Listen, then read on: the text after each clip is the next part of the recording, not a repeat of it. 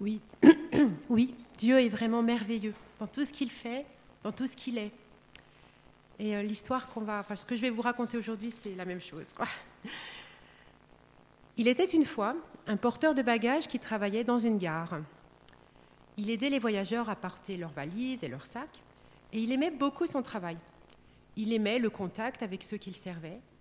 Il était heureux de faire un brin de causette avec l'un ou l'autre, peut-être aussi avec le personnel de la gare, hein, le marchand de journaux, le, chef de gare, je ne sais pas.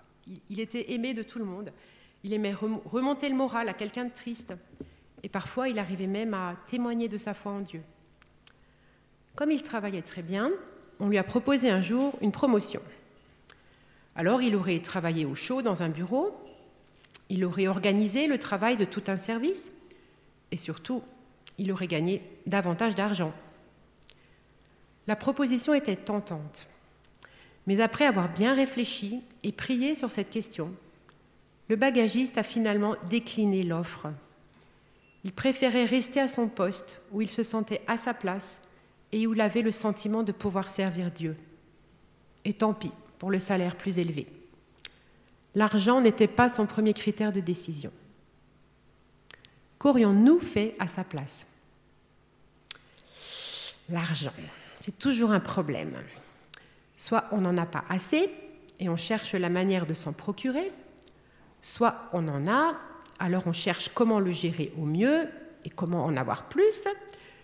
Et si on en a vraiment beaucoup, ça devient un fardeau, un problème. Il faut constamment s'en occuper. En gros, avec l'argent, soit on a des problèmes d'argent, soit on a des problèmes avec l'argent. Le mot hébreu pour argent, c'est kesef qui vient d'une racine qui, désigne, qui signifie désirer, languir après quelque chose.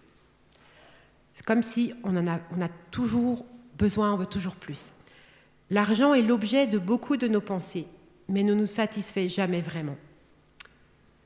Alors la Bible, elle parle souvent d'argent, car elle s'intéresse de manière réaliste à tous les aspects de notre vie. Et donc je vais vous lire une histoire qui se trouve dans le, le livre de Luc, dans l'évangile de Luc, et euh, voilà, qui parle d'argent justement. C'est au chapitre 16, les versets 1 à 13. Jésus dit encore à ses disciples, Un grand propriétaire avait un gérant. On vint lui dénoncer sa conduite, car il gaspillait ses biens. Le maître le fit appeler et lui dit, Qu'est-ce que j'apprends à ton sujet? Remets-moi les comptes de ta gestion, car tu ne continueras pas à gérer mes affaires le gérant se dit Que vais-je pouvoir faire puisque mon maître m'enlève la gestion de ses biens? Hmm. Travailler comme ouvrier agricole?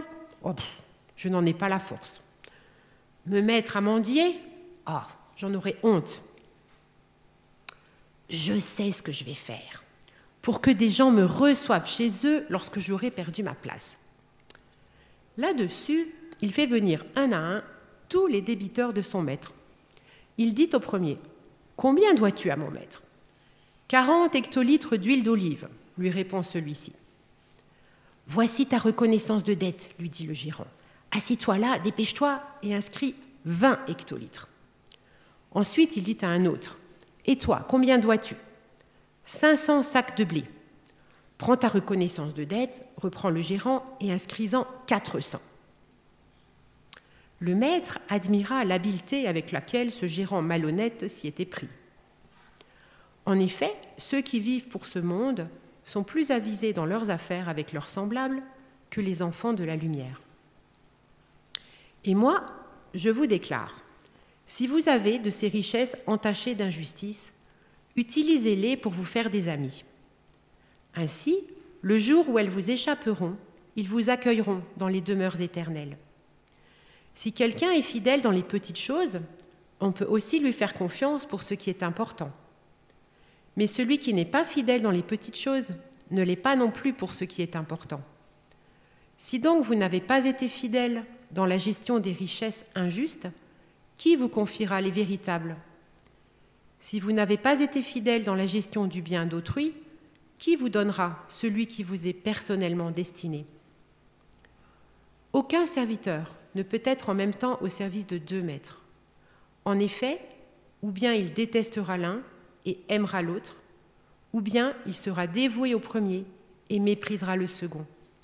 Vous ne pouvez pas servir en même temps Dieu et l'argent.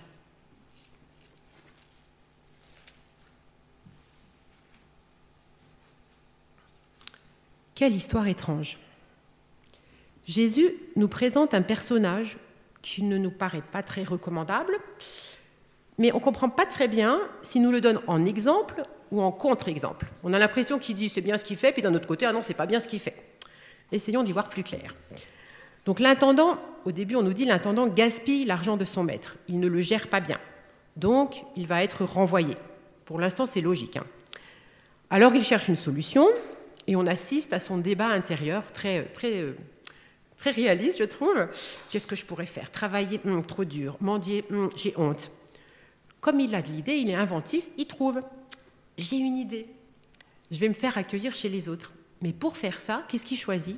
En fait, il choisit de voler son maître. Si on réfléchit, c'est ça. Il vole son maître. Donc il n'a pas honte de mendier. Non, il a honte de mendier, mais il n'a pas honte de voler. Vous voyez? Donc voilà. Donc sa stratégie consiste à se faire des obligés, des débiteurs de son maître, pour que plus tard il l'accueille chez lui. Alors je vais juste expliquer le mot débiteur pour les enfants et peut-être d'autres qui ne savent pas ce que ça veut dire. Donc le, maître était quelqu'un de très très riche et donc il pouvait prêter à des gens qui avaient des besoins. Et donc les débiteurs, c'est ceux qui lui doivent ce qu'il leur a prêté. On voit que quand même, euh, ils sont très riches aussi, ces débiteurs, parce que les, sommes qu'ils ont reçues, ce n'était pas petit non plus, hein, c'était quand même des, grosses sommes. Et donc, ben, le gérant, au moment où le maître lui dit, tu me donnes ta fiche de compte, je veux avoir les comptes terminés, ben, il modifie, falsifie les comptes et il dit ben, un tel, il doit 1000 euros, ben, on va mettre qu'il doit que 500 euros. Et un tel, il doit 2000 euh, euros, on va mettre qu'il met que 800 euh, euros. Vous voyez?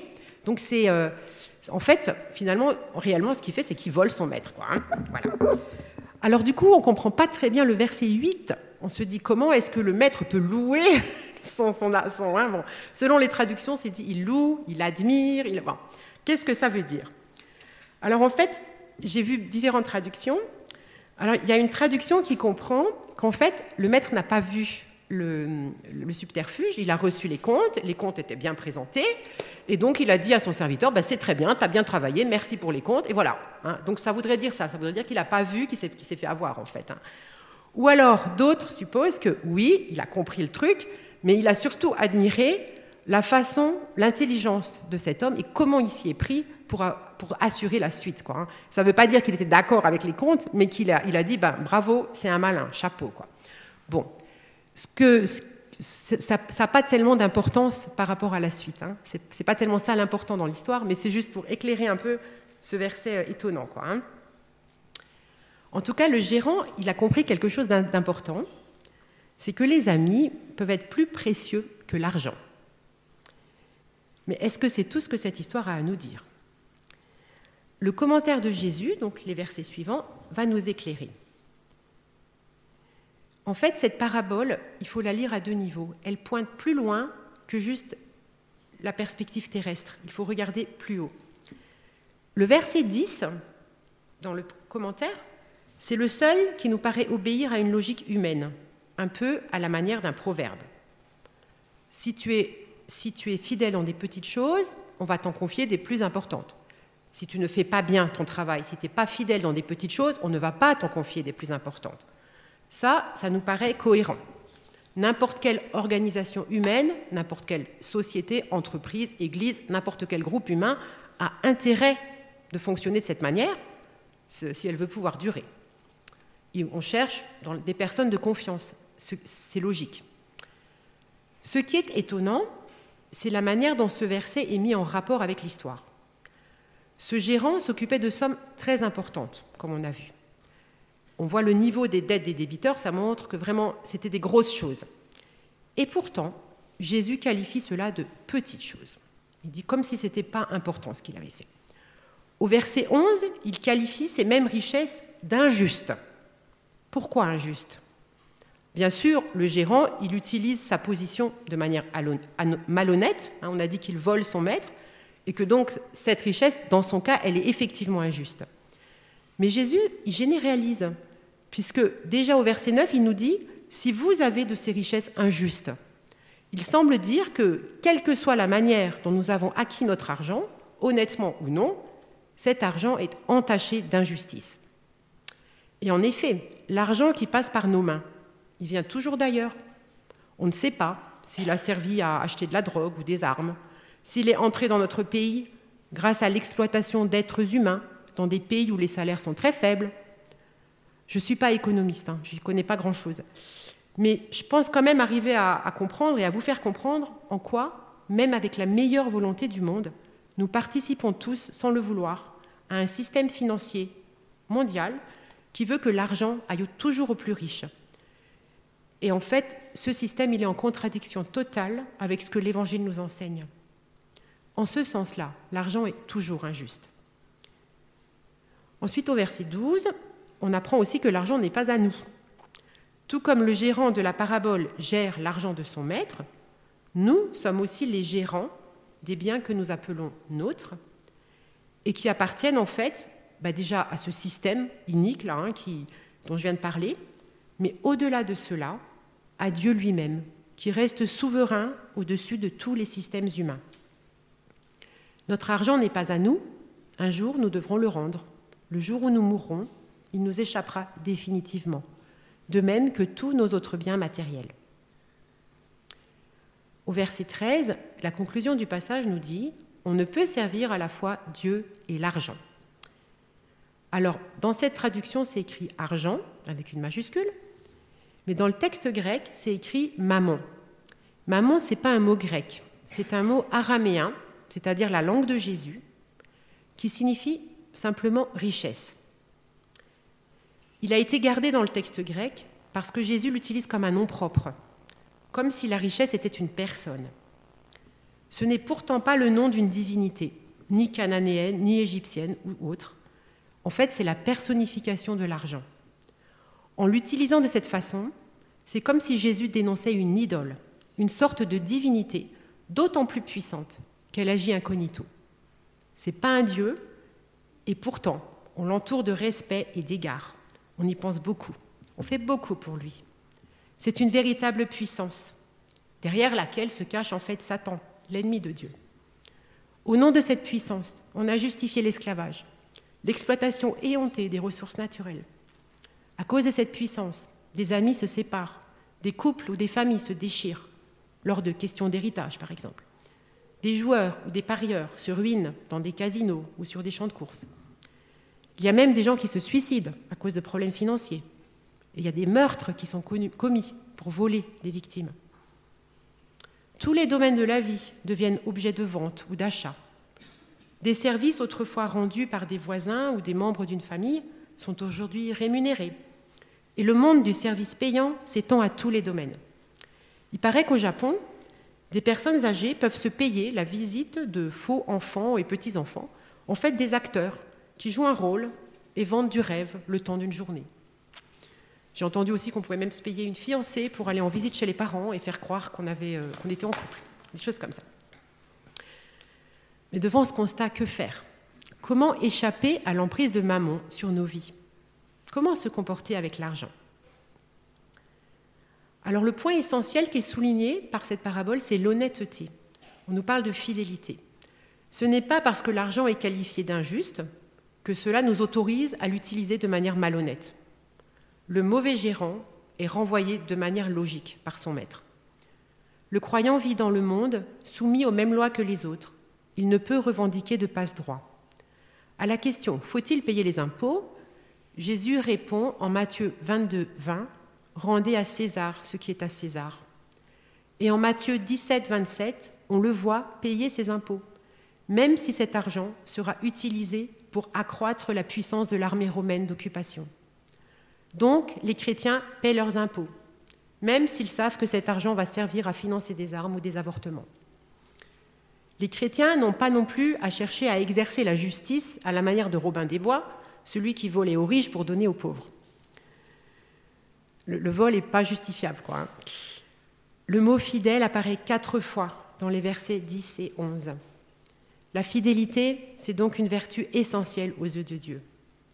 Être scrupuleux dans la gestion de l'argent, ce n'est pas servir maman, comme on pourrait le penser, mais ça participe au contraire, de façon importante, à notre service envers Dieu. Parce que c'est aussi un témoignage envers les non-croyants. Au verset 8, l'expression enfant de lumière nous ouvre tout à coup une perspective différente. Alors les enfants de lumière, c'est une très belle expression, très poétique, qui désigne en fait les enfants de Dieu, les croyants, ceux qui ont mis leur confiance dans le salut que Jésus leur a acquis à la croix et qui ont mis leur, service, leur vie au service de Dieu. Et en filigrane, on découvre dans cette histoire les richesses immenses que Dieu réserve à ses enfants. Alors là, euh, Pierre-André, si tu veux bien mettre le, le petit schéma là. Au verset 9, on nous parle des demeures éternelles, la maison de Dieu qui nous attend après la vie terrestre. Voilà, donc je vous ai mis un schéma avec, d'un côté, dans, chaque verset, il y a à chaque fois ce que maman offre et ce que Dieu nous propose. Hein. Donc, dans le verset 10, attendez, je vais prendre comme ça, ça va Voilà, donc au verset 8, on a l'opposition entre les enfants de lumière et puis, alors là j'ai écrit les gens de ce monde, selon les traductions c'est traduit enfants de ce siècle ou gens qui vivent pour ce monde, enfin etc. Bon, on a compris quoi.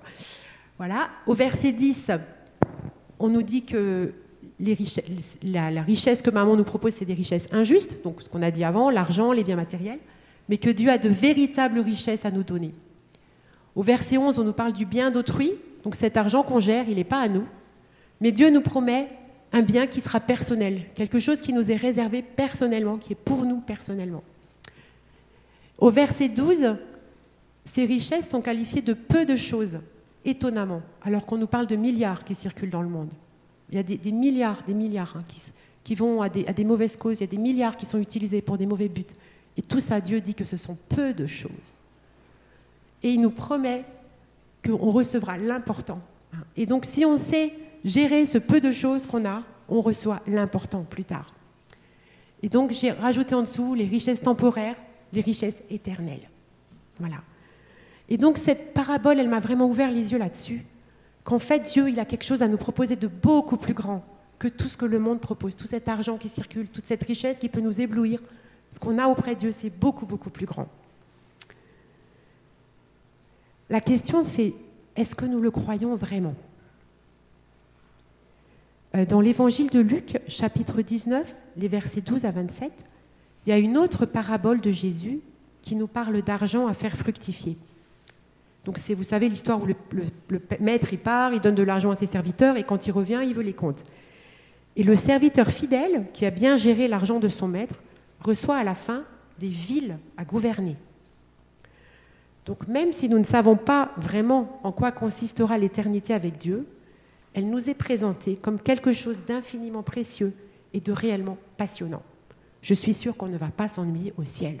Si on a qui ont peur de passer leur temps à chanter, je suis sûre que ça va être très très très intéressant.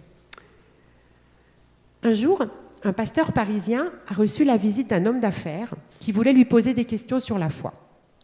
Le pasteur lui a présenté l'Évangile, la bonne nouvelle stupéfiante du salut et de l'amour de Dieu pour le monde manifesté en Jésus-Christ. Puis il lui a offert une Bible. L'homme d'affaires, très reconnaissant, voulait la lui payer. Il était prêt à donner beaucoup, il avait les moyens. Mais le pasteur a insisté pour qu'il accepte la Bible gratuitement. Il voulait lui montrer, d'une part, que l'amour de Dieu est gratuit, qu'on ne peut rien faire pour l'acheter ou le mériter, c'est le sens même du mot grâce, et d'autre part, qu'il a tellement de valeur que toutes les richesses du monde ne pourraient l'égaler. Alors, est-ce que nous réalisons qu'en tant qu'enfants de Dieu, et quel que soit l'état de nos finances, nous sommes plus riches que le plus riche des milliardaires Riches de la grâce divine, riches de l'assurance que nous sommes pardonnés, aimés, choisis, et que nous avons une destinée, un but dans la vie, et que ce but, il a des conséquences jusque dans l'éternité. Quel est donc ce but? La dernière parole de Jésus à ses disciples, juste avant son ascension, c'est la mission qu'il confie à ses disciples. Allez, faites de toutes les nations des disciples, baptisez-les au nom du Père du Fils et du Saint-Esprit, et enseignez-leur à garder tout ce que je vous ai prescrit. Dans le cadre de cette grande mission, notre parabole donne un conseil, une direction. C'est le verset 9. Tu peux retourner au texte Donc le verset 9, il est un peu spécial. Il nous dit, avec ces richesses injustes, faites-vous des amis pour qu'ils vous reçoivent dans les portails éternels. Voilà. Et euh, en fait, ce que Jésus veut dire à travers ça, il nous, il nous exhorte donc à utiliser notre argent ou nos moyens pour nous faire des amis, comme le gérant a utilisé l'argent de son maître pour se faire des amis. Mais tandis que le gérant cherchait des amis pour éviter de se retrouver à la rue, nous cherchons en fait à être l'ami des autres pour leur faire connaître cette richesse, pour partager avec eux cette bonne nouvelle et être un jour en leur compagnie dans la maison de Dieu, dans ces demeures éternelles dont le texte nous parle. Le gérant cherchait à profiter des richesses des autres, le disciple de Christ cherche à faire profiter les autres de la richesse de Dieu. Concrètement, ça signifie que le disciple va considérer que ses biens ne lui appartiennent, ses biens ne lui sont confiés que pour un temps limité, et que Dieu l'appelle à utiliser ses ressources pour faire connaître son amour au monde, en nouant des relations différentes, qui n'auront pas pour fondement l'argent, hein, ni l'intérêt qu'il peut y trouver pour lui-même, mais des relations empreintes de gratuité, d'amitié sincère, de recherche du bien de l'autre.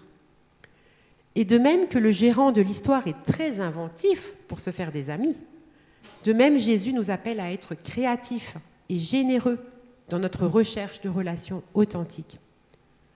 Alors bien sûr, quand nous donnons, par exemple, quand nous donnons de l'argent hein, pour apporter quelque chose gratuitement, que ce soit un don à un missionnaire, à l'Église, à une association, à Elikia, n'importe, que ce soit pour aider une personne dans le besoin, ou même pour faire plaisir à un ami à travers un petit cadeau, c'est comme si nous étions en train de voler maman. On est en train de voler à maman une part de son pouvoir. On détourne l'argent qui est fait pour être échangé en le donnant. Et donc en faisant ça, on lui enlève sa puissance. Vous voyez? Donc euh, en plus on va donner et plus on va échapper au pouvoir de maman, dans nos têtes, dans nos vies et, même dans le monde. En faisant ça, on va à l'encontre de la loi du marché qui veut que tout s'achète. Donc quand on donne, quand on rend service, quand on est généreux, on est des disciples du Seigneur. On montre qu'il y a autre chose de plus important dans la vie que l'argent. Et, là, et euh, ça, je n'ai pas écrit, mais ça me vient là.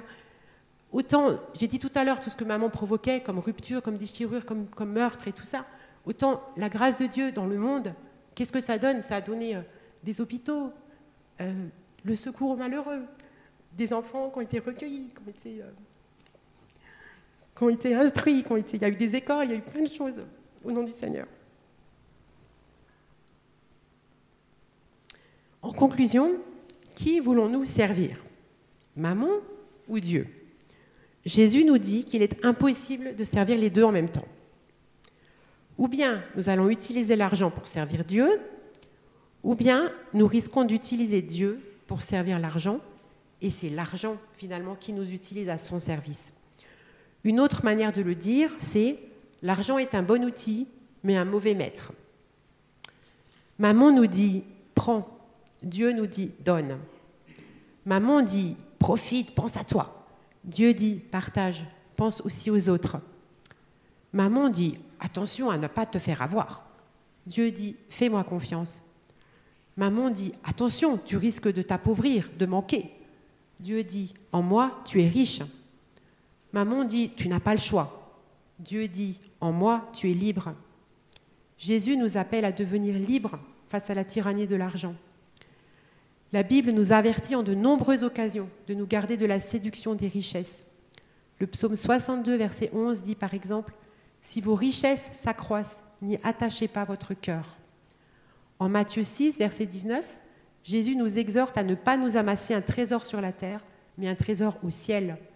Et il conclut par la phrase bien connue, Là où est ton trésor, là aussi sera ton cœur. Alors en résumé, cette histoire nous dit deux choses. D'une part, que la manière dont nous gérons nos biens matériels durant notre vie terrestre va conditionner dans une certaine mesure ce que nous vivrons dans l'éternité. Même si ça peut paraître étrange, beaucoup de passages du Nouveau Testament disent ça. Et que d'autre part, nous sommes appelés, à travers nos biens matériels, à les utiliser pour avancer le royaume sur la terre. Tout ça n'est pas sans importance. On va entrer dans une nouvelle année scolaire, dans des conditions qu'on n'a encore jamais connues, avec les, les consignes sanitaires, etc. L'avenir reste incertain sous bien des aspects. Alors soyons conscients. Nous sommes les gens les plus riches du monde. Nous connaissons le secret du bonheur. Et nous sommes responsables de le faire connaître à ceux qui nous entourent et qui cherchent un sens à leur vie. Plus que jamais, montrons-nous créatifs pour entrer en contact avec nos voisins, nos collègues, nos amis, et les mettre en relation, en contact avec cette vie que Dieu leur propose, et que nous soyons ainsi de fidèles serviteurs de la grâce de Dieu. Que Dieu vous bénisse.